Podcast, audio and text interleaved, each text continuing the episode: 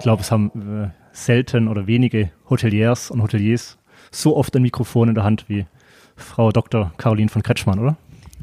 Ähm, es war in, während der Pandemie tatsächlich so, dass ich öfters mal eins in der Hand hatte, aber ich hatte vor jedem Mal unglaublich Respekt, weil mhm. es tatsächlich was anderes ist, ob man mit jemandem äh, einfach äh, im Zwei-Augen-Gespräch oder auch im, im Meeting mit mehreren zusammen ist oder vor einer Kamera. Das macht einen Riesenunterschied. Und ist es immer noch so? Oder es haben Sie sich da noch persönlich so. nochmal weiterentwickelt? Nein, es ist immer noch so. Ich ja? finde es immer noch äh, anspruchsvoll, insbesondere wenn man dann in Live-Sendungen äh, reinkommt, äh, weil man kann ja auch äh, maßlos scheitern und mhm. auf dem Schlauch stehen und ja. äh, plötzlich nicht mehr wissen, was man eigentlich sagen will oder was Falsche sagen. Und ähm, aber es war eine unglaubliche Erfahrung und mhm. Es war wirklich etwas, wie das immer so schön heißt in der Coachingsprache, aus der eigenen Komfortzone.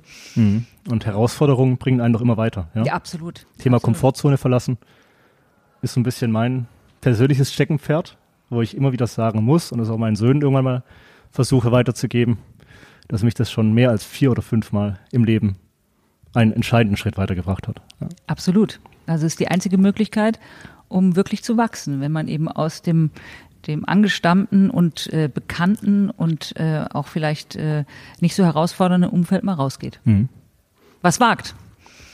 Jetzt sind Sie vielleicht noch ein bisschen aufgeregt beim Hotel-Podcast. Ich bin richtig aufgeregt. Denn äh, das erwähne ich auch immer wieder. Mein Traum, und als Kind war es definitiv so, bin ich einfach in jedes schöne Hotel reingelaufen. Die Eltern mussten sich draußen irgendwo hinterm Baum verstecken. Ich bin in die Lobby zur Rezeption geschlichen, hab gerade so die Hand oben irgendwie hinbekommen und nach einem Prospekt gefragt. Ja, früher, als es halt noch mehr Broschüren gab vom Hotel. Äh, und heute darf ich hier mit Ihnen zusammen vor dem offenen Kamin sitzen im Europäischen Hof in Heidelberg. Das ist herrlich. Also sind Sie Ihrer Leidenschaft gefolgt. Toll. Ja.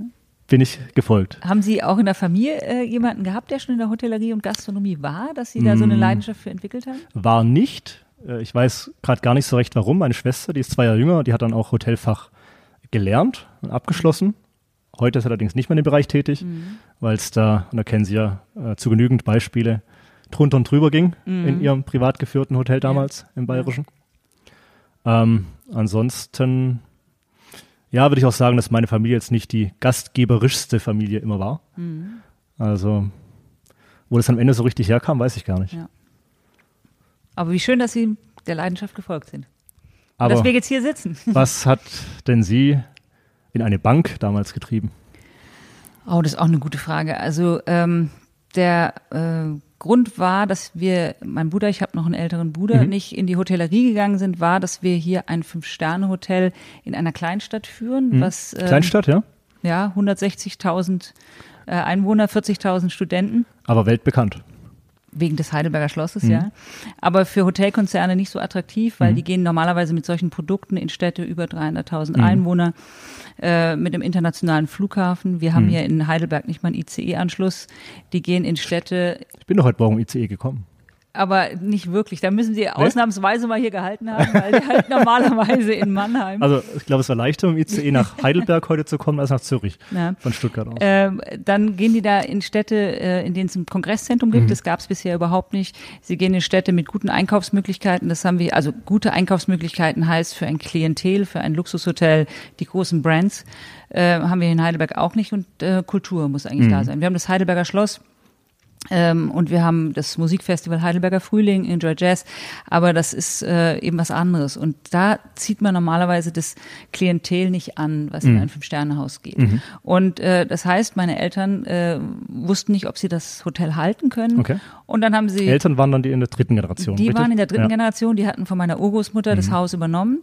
Mein Urgroßvater war leider 1953 gestorben, bevor meine Urgroßmutter das Haus wiedererlangt hat von den Amerikanern. Das mhm. war nämlich Im Krieg. Gefallen, ne, soweit ich. Genau, vier, also ja. äh, nach Ende des Zweiten Weltkriegs äh, wurde es besetzt mhm. äh, von den Amerikanern und mein Urgroßvater hat es nicht mehr zurückbekommen, aber meine Urgroßmutter hat es dann geführt und an meine Eltern übergeben. Mhm. Und äh, meine Eltern haben dann eben meinem Bruder und mir gesagt, äh, macht erstmal was eigenes, weil wir wissen mhm. nicht, ob wir das Haus halten können. Und dann lag damals nahe eine Banklehre. Das, man hat mhm. damals in meinem äh, als ich Abitur gemacht habe, äh, war Banklehre irgendwie attraktiv für viele oder Industriekaufmann, Industriekauffrau. Mhm. Und äh, mein Bruder und ich haben beide eine Banklehre gemacht hier in Heidelberg, ich in, beide in Frankfurt. Ähm, und ähm, ich fand es gut, vor dem Studium nochmal Ja. eine Lehre gemacht zu Mhm. haben. Weil, also ich habe anders studiert dadurch, Mhm. weil man ein bisschen schon mal Ja. äh, erfahren hat, wie ist Auch es schon ein bisschen so, Geld verdient hat. bisschen Geld verdient hat und mal erfahren hat, wie läuft's denn so in Betrieben. Und ich habe dann auch angeschlossen mit Betriebswirtschaft Lehre und das hat ganz gut gepasst. Mhm. Als Studium dann. Als Mhm. Studium dann, ja. Und dann aber auch noch längere Zeit äh, in dem betriebswirtschaftlichen Umfeld. Geblieben. Geblieben, Ja, ne? also ich habe mich, man könnte es auch äh, so sehen, dass ich mich nie wirklich festgelegt habe. Nämlich, äh, ich habe nach dem Studium äh, in der Unternehmensberatung angefangen und da ist man ja auch noch nicht festgelegt. Hm, Man richtig, äh, ja. arbeitet äh, in unterschiedlichen Branchen mit unterschiedlichen Fragestellungen. Und ähm, äh, es war eine spannende Zeit. Ich habe da unheimlich viel auch Hm. gelernt und äh, habe mich ja dann auch nochmal da in dem Feld selbstständig gemacht. Und das sind Sie, glaube ich, nach wie vor auch? Ja, Oder? ja, genau. Also bevor ich hier, in, also ich habe dann eine eigene Beratung auch gehabt mit einer Kollegin damals äh, gegründet und wir hatten beide Projekte damals in Berlin äh, in kommunalen Feldern. Also meine Kollegin, die übrigens äh, promovierte Molekularbiologin äh, ist, äh, hatte ein Projekt bei den Berliner Straßenreinigungsbetrieben und ich hatte ein äh, Projekt bei den Berliner Verkehrsbetrieben, also öffentlicher Personennahverkehr. Und dann haben wir gesagt, äh, nach vier Jahren, äh, als unsere alte Firma verkauft wurde an ein äh, französisches Unternehmen ähm, und dann äh, an Gemini verkauft wurde, haben wir gesagt, wir machen uns selbstständig. Haben eine kleine Firma gegründet, zu zweit mit äh, einer Kollegin noch aus der alten Firma, die im Sekretariat war und haben uns spezialisiert auf die Bereiche kommunale Daseinsvorsorge, also Strom, Gas, Wasser, Ja. Abfallwirtschaft, Straßenreinigung. Also ein ganz untypisches Feld, Ja, ja. in dem keiner von uns irgendwie studiert hatte und so. Aber wir haben gedacht, wenn wir in dem äh, Beratersegment, in dem wir waren, das waren ähm, wirklich Strategie-Organisationsberater mit relativ guten Tagessätzen schon, müssen wir uns eben fokussieren. Mhm. Und das haben wir dann ähm, äh, insgesamt dann nochmal zehn Jahre gemacht, bevor meine Eltern dann auch fragten, meine äh, Lebenspartnerin und mich, wollt ihr dann jetzt nicht doch nochmal hier Okay. vielleicht rein? War das dann mal bei einem Mittagessen? Kam das per Brief damals Ja, noch? das war mal bei so Mittagessen und so, ja genau. Okay. Also es war nicht so formal. Hat sich das angebahnt? Äh, Oder? Ja, ich ab einem gewissen Alter, äh, ich meine, bei uns sind späte Nachfolgen äh, offensichtlich in der Familiengeschichte drin, weil Mhm. meine Urgroßmutter hat an meine Eltern übergeben, da war sie 73. Also Mhm. Okay. und mein Vater war damals 65, als die Frage aufkam. Ja.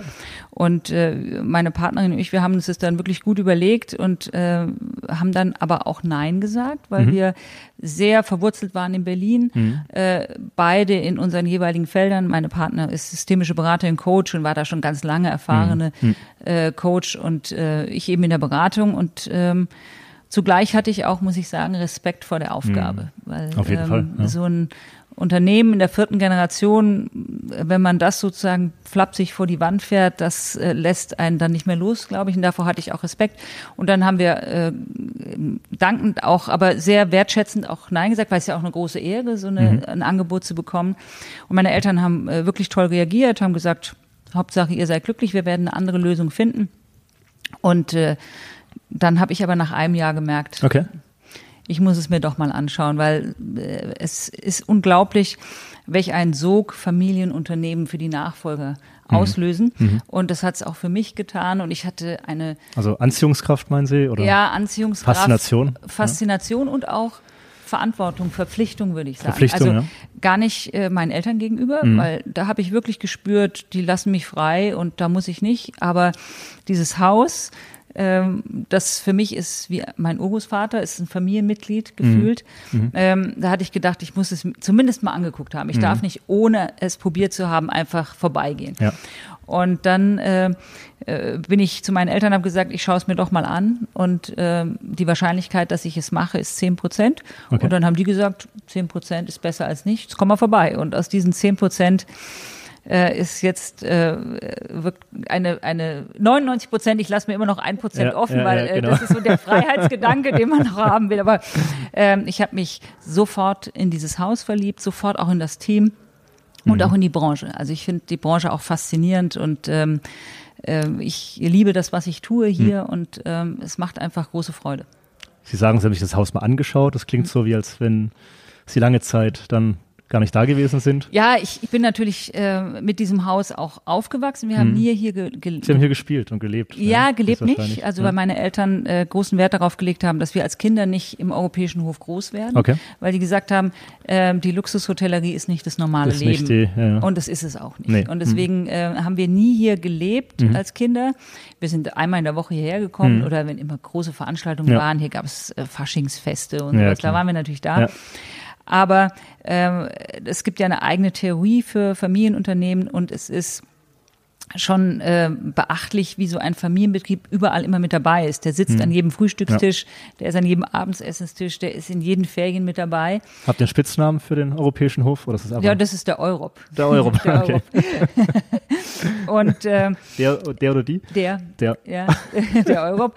Und ähm, deswegen äh, kriegt man unheimlich viel mit, auch als Kind schon äh, in Bezug auf Unternehmensführung, in Bezug auf ähm, äh, auch äh, leidenschaftliche Disziplin, ein, ein Werk eben auch äh, weiterzuführen und äh, zu entwickeln, aber auch in Bezug auf Verantwortung, was es heißt, äh, Menschen zu führen, für die Verantwortung zu übernehmen, aber auch, und das hat uns jetzt in der Pandemie geholfen, was es bedeutet, durch Krisen durchzugehen. Also wir haben hier im Europäischen Hof, uns gibt es schon seit über 155 Jahren. Unfassbare Krisen erlebt. Also Ja. meine äh, Urgroßeltern, den Zweiten Weltkrieg, meine Eltern haben die Golfkrisen miterlebt, äh, 9-11, die Finanzkrise, Platzen der Dotcom-Blase. Und jedes Mal rauscht es ja in einem Fünf-Sterne-Haus sofort nach unten Ja. in der Auslastung. Und dadurch äh, hat sich eine gewisse unternehmerische Resilienz auch bei uns in der Familie, glaube ich, entwickelt, dass man äh, weiß, Krisen passieren immer wieder und ähm, wenn wir äh, das verantwortungsvoll steuern und ähm, äh, kreativ auch sind in der Krise und auch ähm, auf die Dinge schauen, die diese Krise uns auch bringt, also in Richtung Transformationsmöglichkeiten, dann kann man da auch durchkommen. Und ähm, Erfordert natürlich einen sehr bewussten Umgang mit jeder Krise. Ja. Und nicht nur bewusster Umgang der Inhaber, sondern der ganzen des Teams, Mannschaft absolut. des Teams. Ne? Das, äh, auch jede Krise äh, kann man nur mit dem gesamten Team Mhm. überstehen. Zugleich hat man insbesondere in der Krise als Führungskraft noch mehr eine Verantwortung, ähm, äh, Sicherheit auszustrahlen. Ja. Psychologische Sicherheit ist extrem wichtig in solchen Phasen. Und es gibt ja von Kant den Spruch auch, äh, es gibt eine gewisse Pflicht zur Zuversicht, ähm, die muss man ausstrahlen, ohne dass es aufgesetzt ist. Also man muss sie schon innerlich auch spüren Ja. in der Haltung. Und man kann sich da nicht, auch nicht verstellen. Man kann sich überhaupt nicht Also, verstellen. das heißt auch nicht, dass man äh, auch äh, Ängste artikulieren kann, wenn man die hat oder Befürchtungen. Aber ähm, ähm, wir haben immer versucht, äh, dann uns nicht in so eine Opferhaltung reinzubegeben. Weil dann kommen sie in eine Machtlosigkeit und das ist immer schwierig, sondern äh, wirklich zu gucken, was können wir in dieser Situation tun, äh, in eine Urheberhaltung zu gehen und ähm, zu schauen, was können wir gemeinsam mit unserem Team machen, um da durchzukommen.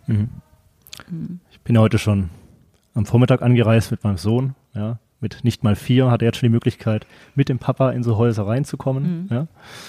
Da hat er mir ein bisschen was voraus. Mal schauen, wo es endet. Vielleicht bei Hotel-Podcast-Folge Nummer 5000 Ja, irgendwann. super. Und er sitzt wieder hier. Nächste Generation. Nächste, fünfte Generation, Ja. ganz genau. Ähm, wir waren auf dem Schloss schon heute Morgen, sind mit der Bergbahn hochgefahren. Mhm. Und sie sagen nicht, oder am Ende haben sie doch das internationale Klientel, was Mhm. auch hierher kommt. Ja. Ja, aber ähm, das internationale Klientel, ähm, was sich auch mal das Schloss angucken will, das äh, landet meistens in Frankfurt, guckt Mhm. Okay. sich einmal das Schloss an und fährt dann weiter nach München oder äh, Okay. vielleicht auch Ja. äh, einmal kurz rum und dann wieder Also nach mit Hamburg. etwas Glück Mit wird auch in. Heidelberg übernachtet. Ja, also wir haben natürlich auch einzelne Gäste, die äh, hier einfach auch, äh, insbesondere Amerikaner, die nach Deutschland kommen. Heidelberg ist für die Amerikaner sehr, sehr wichtig, weil Mhm. Auch hier das Headquarter war, Amerikaner, genau. ganz genau, ja. Die haben hier Familien auch und wollen das nochmal erleben, richtig. Äh, wir haben äh, ein sehr internationales Publikum. 75 Prozent unserer Gäste Okay. waren vor der Pandemie äh, Gäste aus dem Ausland. Ähm, Heidelberg hat interessanterweise 75 Prozent deutsche Gäste. Also wir, wir haben ein ganz anderes Verhältnis. Okay, ja. Äh, während der Pandemie hatten wir, aber das liegt natürlich auch daran, dass äh, in Deutschland gereist wurde, äh, 75 Prozent deutsche Gäste. Äh, jetzt pendelt sich mittlerweile wieder ein, also die internationalen Gäste sind wieder da.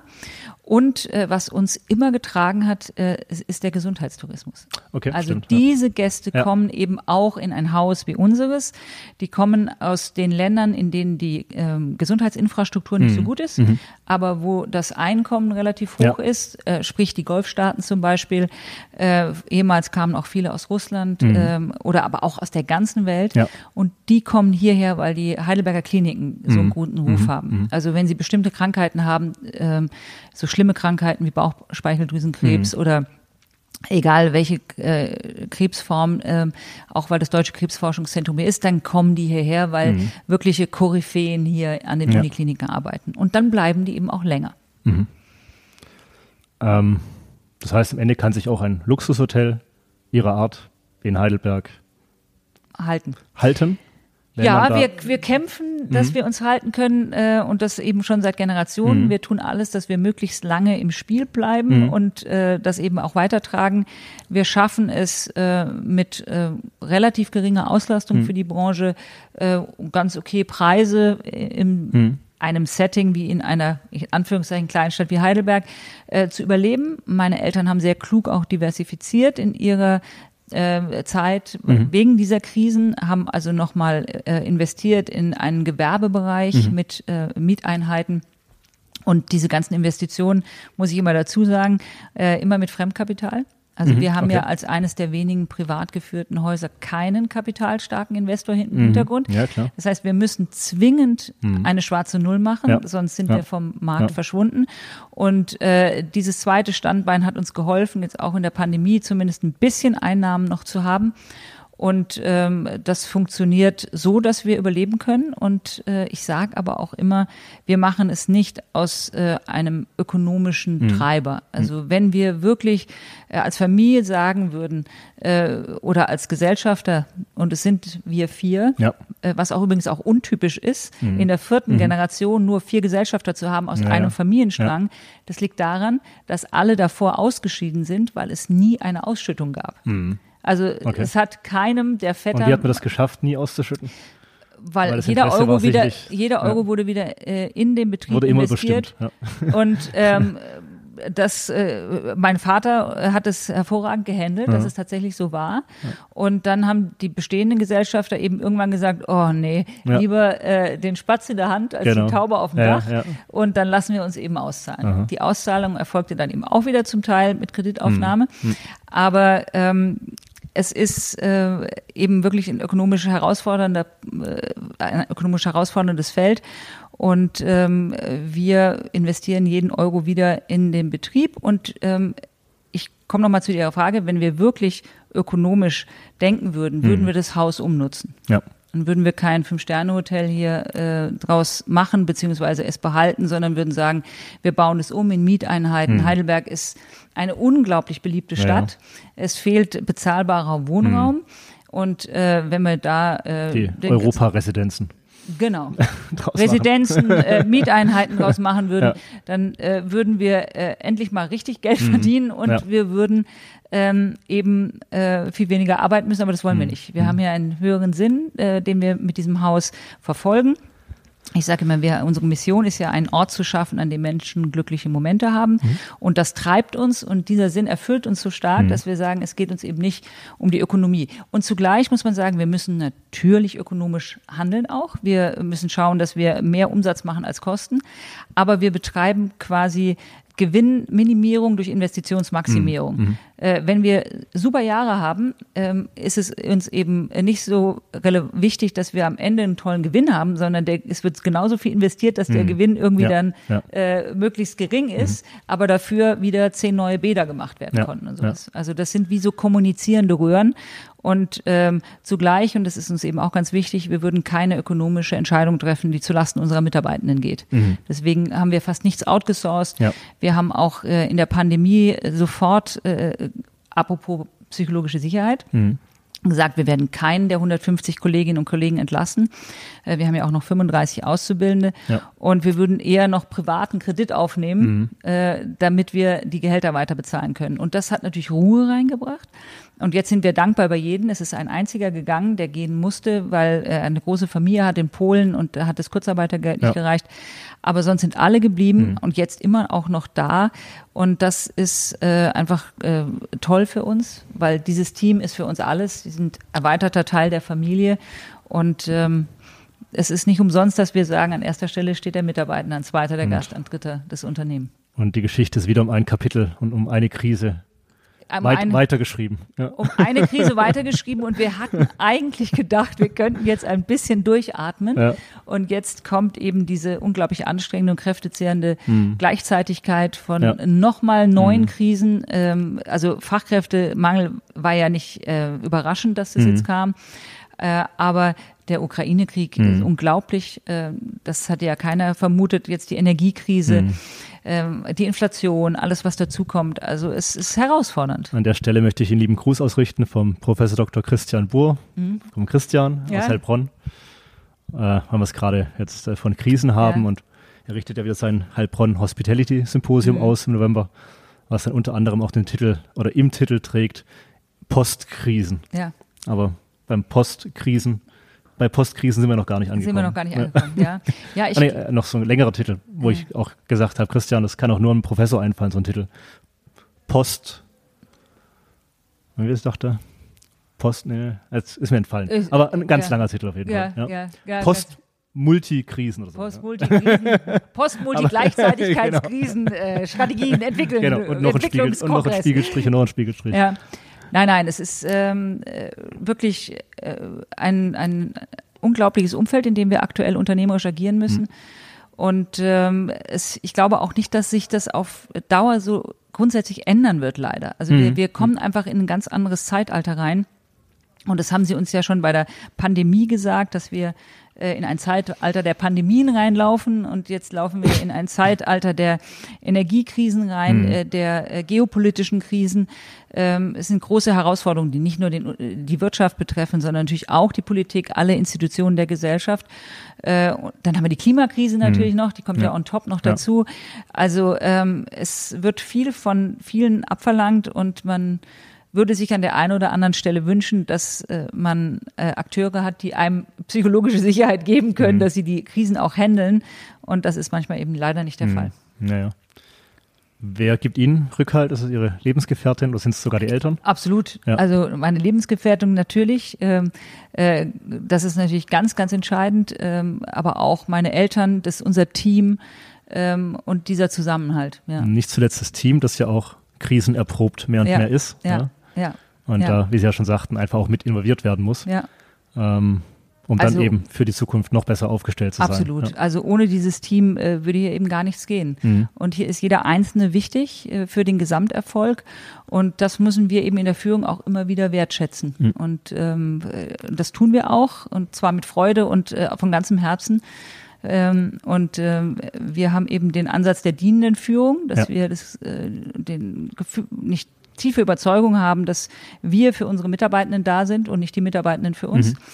Und ähm, wenn man das mit großer Leidenschaft lebt, mhm. und das haben meine Eltern auch schon gelebt, und auch meine Urgroßeltern hatten schon eine sehr werteorientierte Führung, ähm, dann macht es große Freude. Die sich aber doch über die Generationen weiterentwickelt. Ja. Ne? Weil man kann nicht sagen, früher war schon alles sehr gut und da kommen wir nie wieder dran und jetzt kämpfen wir nur gegen Krisen, sondern sie entwickeln und haben auch entwickelt über die verschiedenen Generationen die, ja. das Thema Leadership ja haben Sie weiterentwickelt, ja. ne? Ja, also es ähm, hat sich weiterentwickelt. Hat sich weiterentwickelt ja. und Führungsstile und Unternehmenskulturen entwickeln sich immer vor dem Hintergrund bestimmter gesellschaftlicher Kontexte. Mhm. Und deswegen ist es auch nicht äh, schlimm, wenn früher etwas patriarchalischer mhm. geführt mhm. wurde, sage ich mal, ja. bei meinen Urgroßeltern. Persönlich aber sehr durchaus patriarchalischer, wie man heute wahrscheinlich gar nicht mehr führen würde. Aber ähm, das ist nicht besser oder schlechter, sondern es war eben damals mhm. richtig so zu führen und offensichtlich angebracht. Mhm. Und wir müssen immer unsere Unternehmenskultur auch weiterentwickeln, wobei wir bestimmte Grundwerte haben, die sich durchziehen. Mhm. Und äh, deswegen nennen wir unsere Führung auch werteorientierte, empathische Führung. Mhm. Äh, und äh, wir glauben, dass es schon in unserer DNA drin ist, so zu führen. Mhm. Und ähm, deswegen ist es so toll, dass dieser Ansatz jetzt so relevant wird. Und mhm. ähm, nichts ist so kraftvoll wie eine Idee, deren Zeit gekommen ist. Und diese Art der Führung ist offensichtlich im Moment gerade ähm, die, die erfolgsversprechend ist. Mhm. Ja. Der Europ, Ihr Familienmitglied, ja. der sitzt ja jeden Tag mit am Tisch. Mhm. Ähm, aber Sie haben schon eine übergeordnete Faszination für die Luxushotellerie auch, oder? Mhm. Ja, es ist. Also für mich war es immer so. Ich habe ja. Hotels immer so gesehen, ihrer Klasse natürlich, Hotels mhm. ihrer Klasse, als Orte der Begegnung. Mhm. Ja, wo ja. sich einfach, klar, man hat da eine relativ homogene Klientel, mhm. aber trotzdem unterschiedliche Kulturen, ja. Hintergründe. Ja.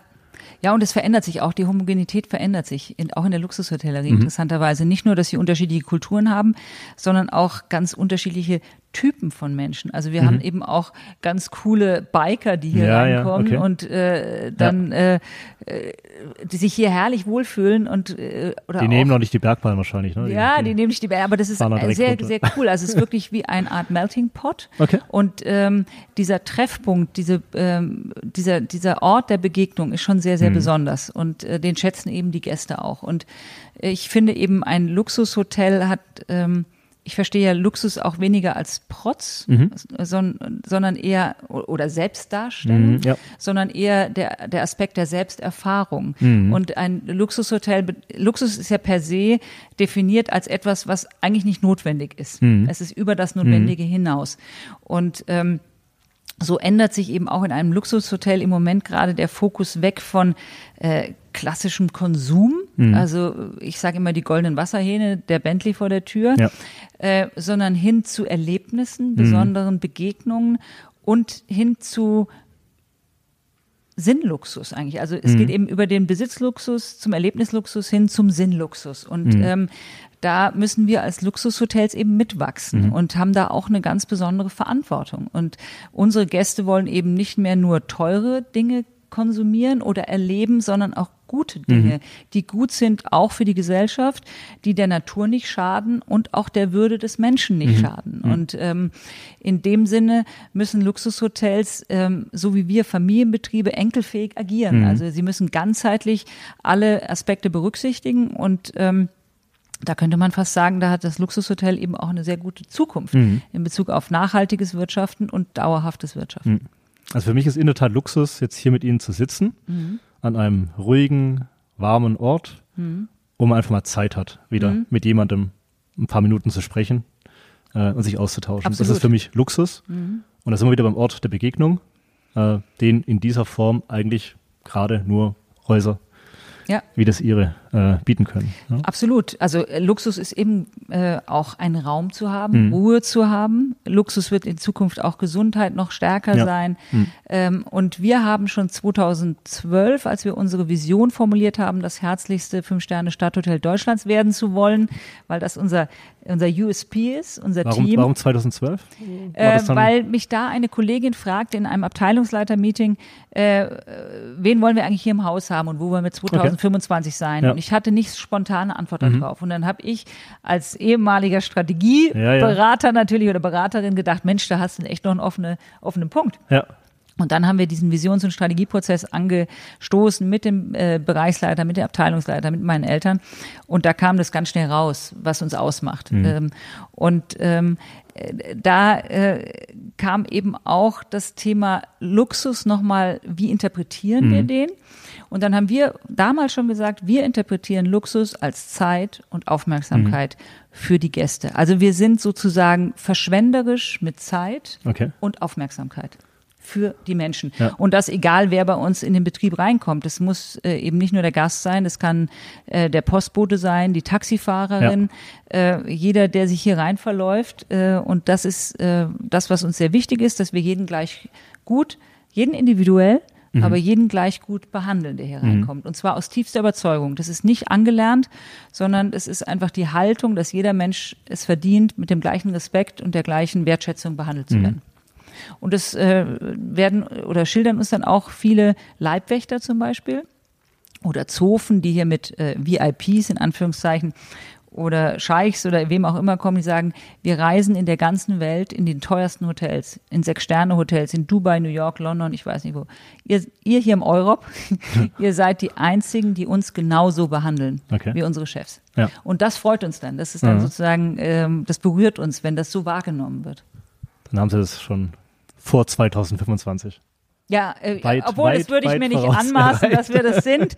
Also, ähm, aber als Zielstellung und mhm. ähm, diese Vision hat äh, unheimlich viel dazu beigetragen, mhm. dass wir unsere gesamten Energien gebündelt haben und eben auf ein gemeinsames Ziel, auf eine Idee, man könnte auch sagen, auf einen Traum ausgerichtet ja. haben. Und äh, dadurch hat sich was Besonderes entwickelt und das gepaart mit der Unternehmenskultur, die wie ein Kraftfeld wirkt, an das man sich anschließen ja. kann als Gast. Ich weiß ja. nicht, wie es Ihnen geht, wenn Sie hier reinkommen. Das ist irgendwie eine andere.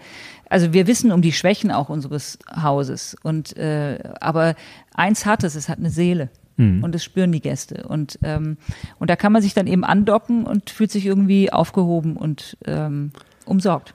Das kann ich nicht leugnen mhm. und will ich auch gar nicht leugnen, dass das heute Morgen der Fall war, mhm. als ich wieder mit meinem Sohn hier reingekommen bin. Mhm. Also, dann habe ich ja die Dame am Empfang gesehen und das Lächeln und äh, ja. ähm, wusste natürlich, habe schon von gehört, das herzlichste Luxushotel mhm. Deutschlands. Ähm, aber in dem Moment war das schon erfüllt. Ja.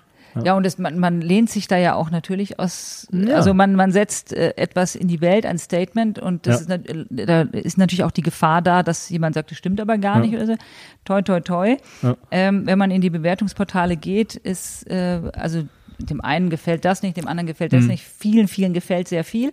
Aber was allen oder fast allen gefällt, ist wirklich die Betreuung durch unsere äh, wunderbaren Kolleginnen und mhm. Kollegen. War der Impuls damals 2012 von der Mitarbeiterin, war der Impuls ausschlaggebend, dass Sie, Sie sich da mehr Gedanken gemacht haben?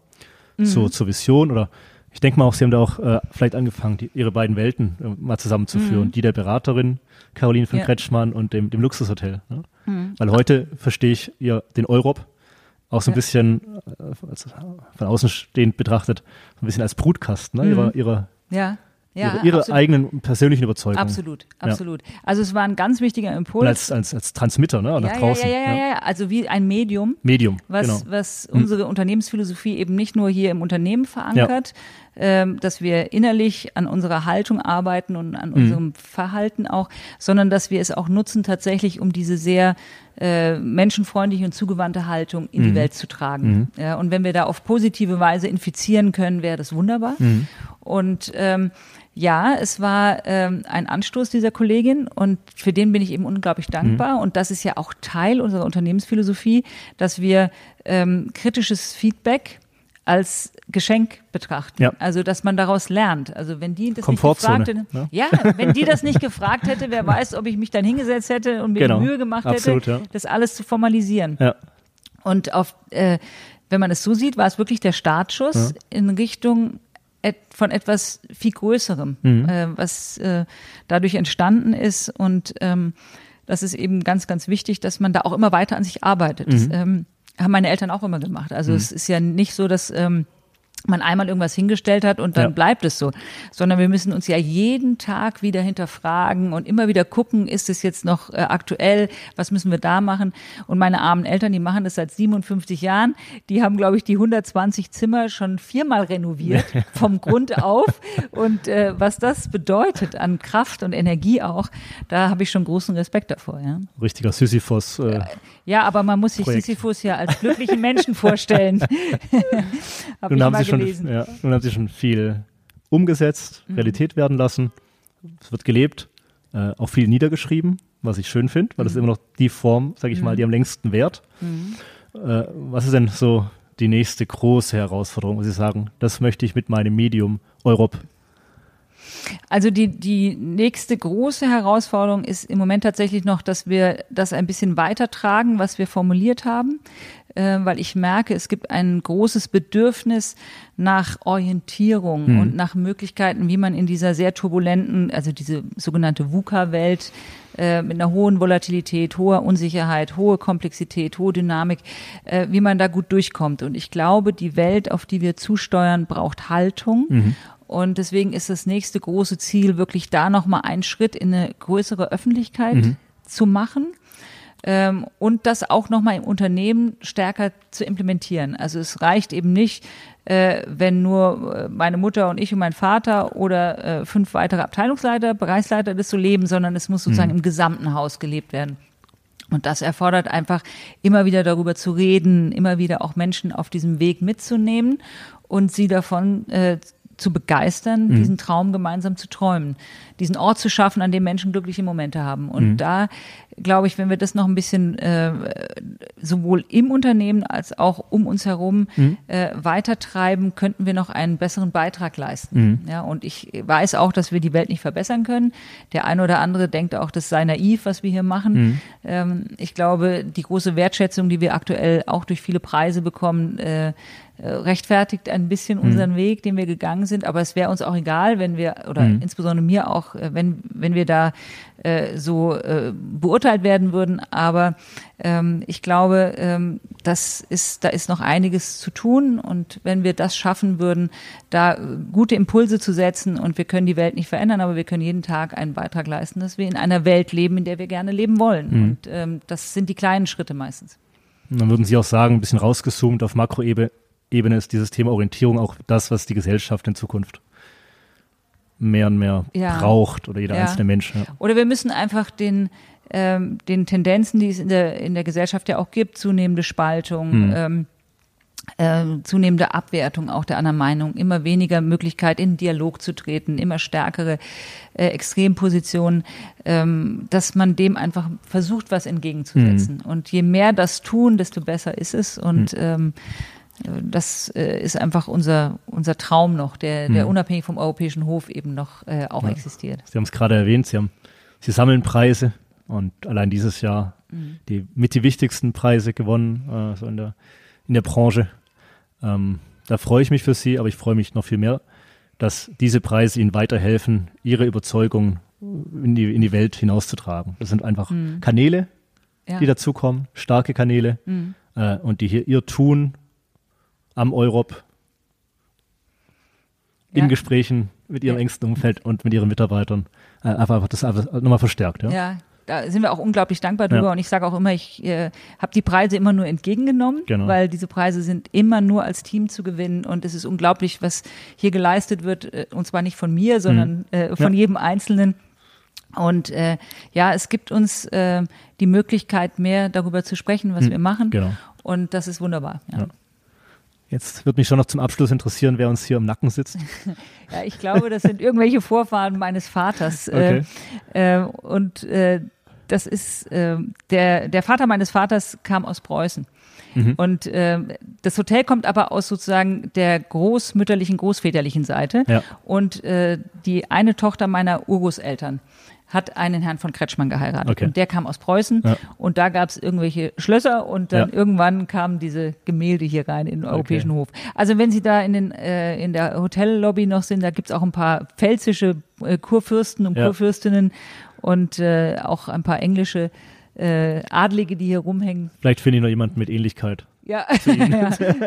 also alle haben die großen Nasen, die, die habe ich auch. ja. ja. Super. Super. Ich möchte mich von Herzen bedanken. Ich bedanke mich für Ihr Interesse und äh, Ihre schönen und ähm, auch berührenden Fragen.